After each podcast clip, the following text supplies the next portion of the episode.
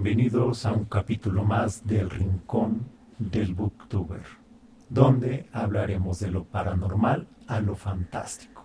Sumérgete en el miedo de lo aterrador. El potencial y la imaginación dieron origen a la siguiente historia. Veamos la historia de BTK, o más bien conocido como Dennis Ryder, personaje originario de Kansas, Estados Unidos, nacido entre los años 1945. Un lugar aparentemente tranquilo, pero luego se mudó a Wichita. Existió mucha diferencia en la infancia de Dennis con la de otros personajes en serie. Y es que no había nada que sugiriera que dentro de él habitaba un potencial como lo hacen creer en algunas biografías. Al contrario, parecía un ciudadano modelo, y por eso es tan conocido por la doble vida que fue capaz de llevar. Fue hasta en una entrevista que él mismo reconoció que de niño tenía fantasías totalmente despavorecidas a su edad. En 1966, Dennis se unió a la Fuerza Aérea. Cuando terminó su servicio, en 1970, se mudó a Park City, donde trabajó en un supermercado y conoció a quien sería su esposa, Paula Dietz. Y es que justamente contrajeron matrimonio en 1971 y tuvieron dos hijos. Poco después, Rather se inscribió a la Universidad Estatal de Wichita, donde estudió Administración de Justicia y se graduó en 1979. Además, Rather era miembro de la Iglesia Luterana de Cristo y líder scout del grupo de Wichita. Nadie en su familia ni en su comunidad se podría haber imaginado la siniestra doble vida que Dennis llevaba. Sin embargo, su primer asesinato fue en enero de 1974. La familia Otero fueron sus víctimas. Joseph, de 38 años, Julie, de 33, y sus dos hijos, de 9 y de 11. Sus cuerpos fueron descubiertos por Charlie Otero, el hijo mayor de la familia. Era la hora del desayuno, la familia Otero estaba en la cocina cuando sonó el timbre de la casa. Joseph abrió la puerta y se encontró con un hombre que, apuntándole con una pistola, le ordenaba guardar silencio. Su nombre era Dennis, y dijo ser un fugitivo que solo quería algo de comer y un vehículo en el cual huir pero la intención de aquel desconocido era otra. Primero ató a Joseph y a su esposa Julie. Después hizo lo mismo con Joseph Jr. y con Josephine. Los dos hijos pequeños del matrimonio, acto seguido, cubrió la cabeza del padre con una bolsa de plástico, ató una cuerda en torno a su cuello y lo estranguló. Segundo después, se masturbó ante Julie para luego asfixiarla del mismo modo. La misma cuerda sirvió para acabar la vida a los dos niños.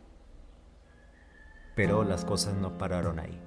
En 1978, Dennis escribió una carta anónima a un canal de televisión. En dicha carta, Ruther asumía la responsabilidad del asesinato de la familia Otero y de las muertes de otras tres mujeres, Catherine, Shirley y Nancy. Ruther ansiaba tanto la fama que el mismo documento sugirió el alias porque sería conocido y pasaría la historia como BTK, que por las siglas en inglés significan Pine Torture Kill.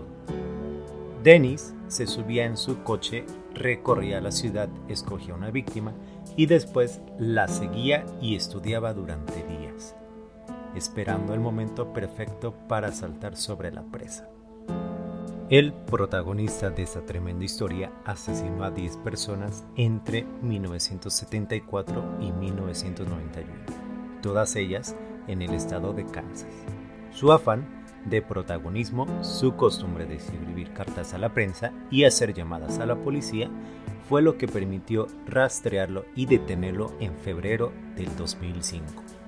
Habían pasado 31 años desde que Dennis cometiera su primer crimen a pesar de tener esa imagen de ciudadano normal, el desenfrenado instinto de Ruther le llevó a cometer una serie de errores que culminaron con su detención, hechos que ocurrieron en el 2005.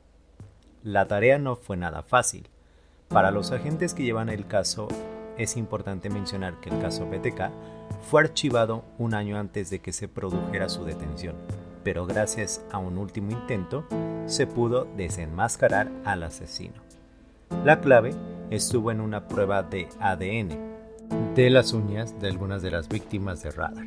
Se extrajeron muestras, muestras que fueron contrastadas con miles de pruebas de ADN que se le tomaron a hombres de forma voluntaria, aunque en esa lista no estaba Dennis. Entonces, ¿cómo lo vincularon con los asesinatos?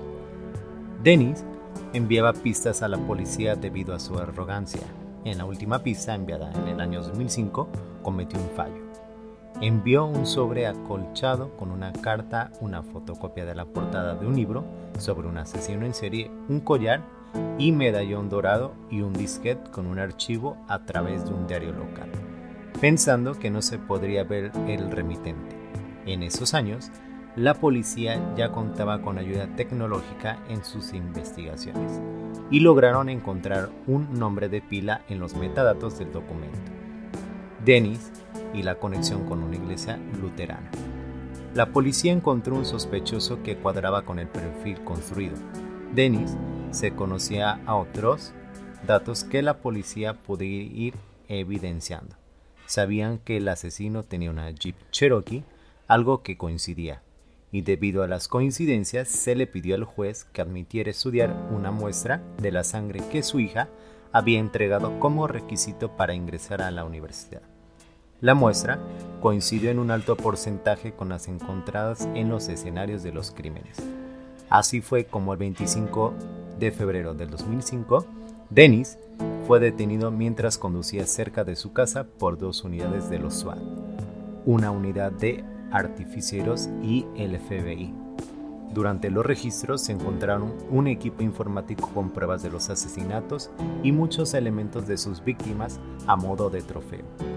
Rader fue acusado el 28 de febrero del 2005 y el 27 de junio se declaró culpable. El detective Vega cuenta que Denis confesó que había estado a punto de matar a una nueva víctima, que esta sería su obra maestra.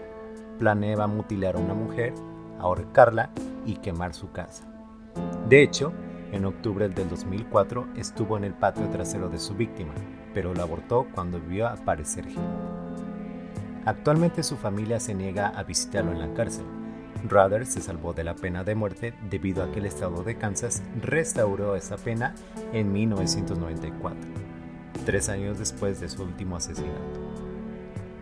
Otro de los colaboradores habituales de la noche de Adolfo Darjona, el juez Bernardo, cuenta que durante el juicio su testimonio perturbó a los presentes debido a los minuciosos y macabros detalles que aportó de cada asesinato.